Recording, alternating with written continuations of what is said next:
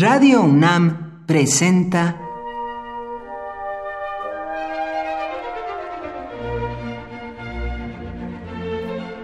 Cuaderno de los Espíritus y de las Pinturas por Otto Cázares.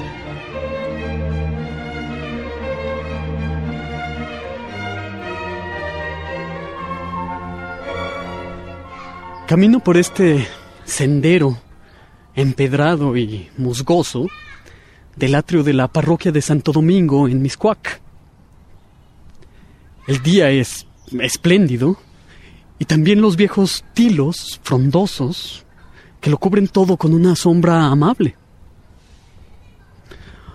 Uno pudo haber perdido la fe o nunca haberla tenido, pero estos lugares que han sido paréntesis de silencio durante 500 años tienen su encantador influjo. Voy caminando por este jardín y voy devanando pensamientos. Pensamientos que naturalmente suscitan muchas preguntas y muy pocas respuestas, como sucede con estos temas. En este bello atrio es como si un dios cósmico, insondable, buscara posar su divinidad como la abeja se posa sobre una flor. Un Dios que se posa, un Dios que busca llenarlo todo. Hay, por así decirlo, un parasitismo divino, como decía Thomas Mann, un posarse de la divinidad sobre las creaciones humanas. Y este bello atrio es una creación bellísima humana.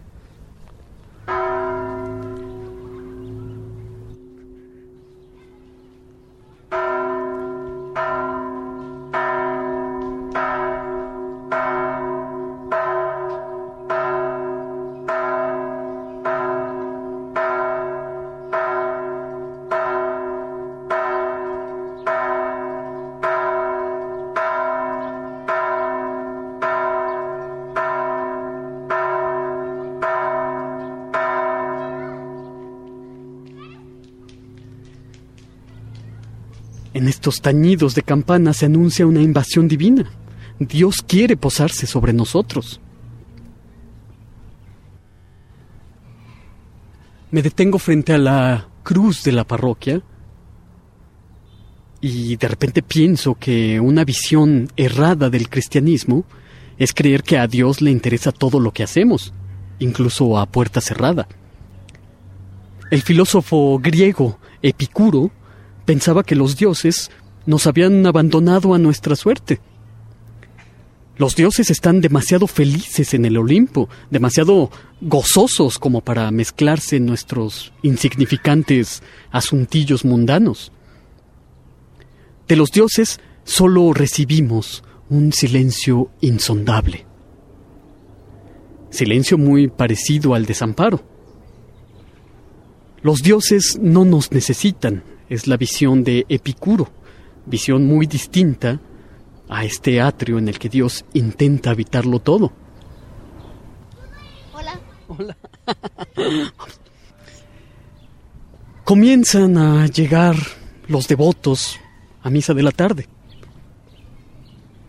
Y viéndolos caminar, yo me acuerdo de los peregrinos de Dante, que llegan a buscar el cuerpo muerto de Beatriz. Los peregrinos y los devotos son atraídos por los tañidos de las campanas.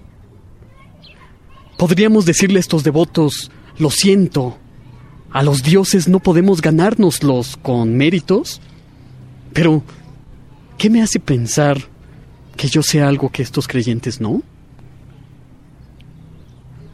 Uno de los principales padres de la iglesia, Tertuliano, pone a prueba a todo buen cristiano y a todo buen ateo, diciendo, esto es verdadero porque es increíble. Y esa es la única manera válida que se tiene para demostrar la fe.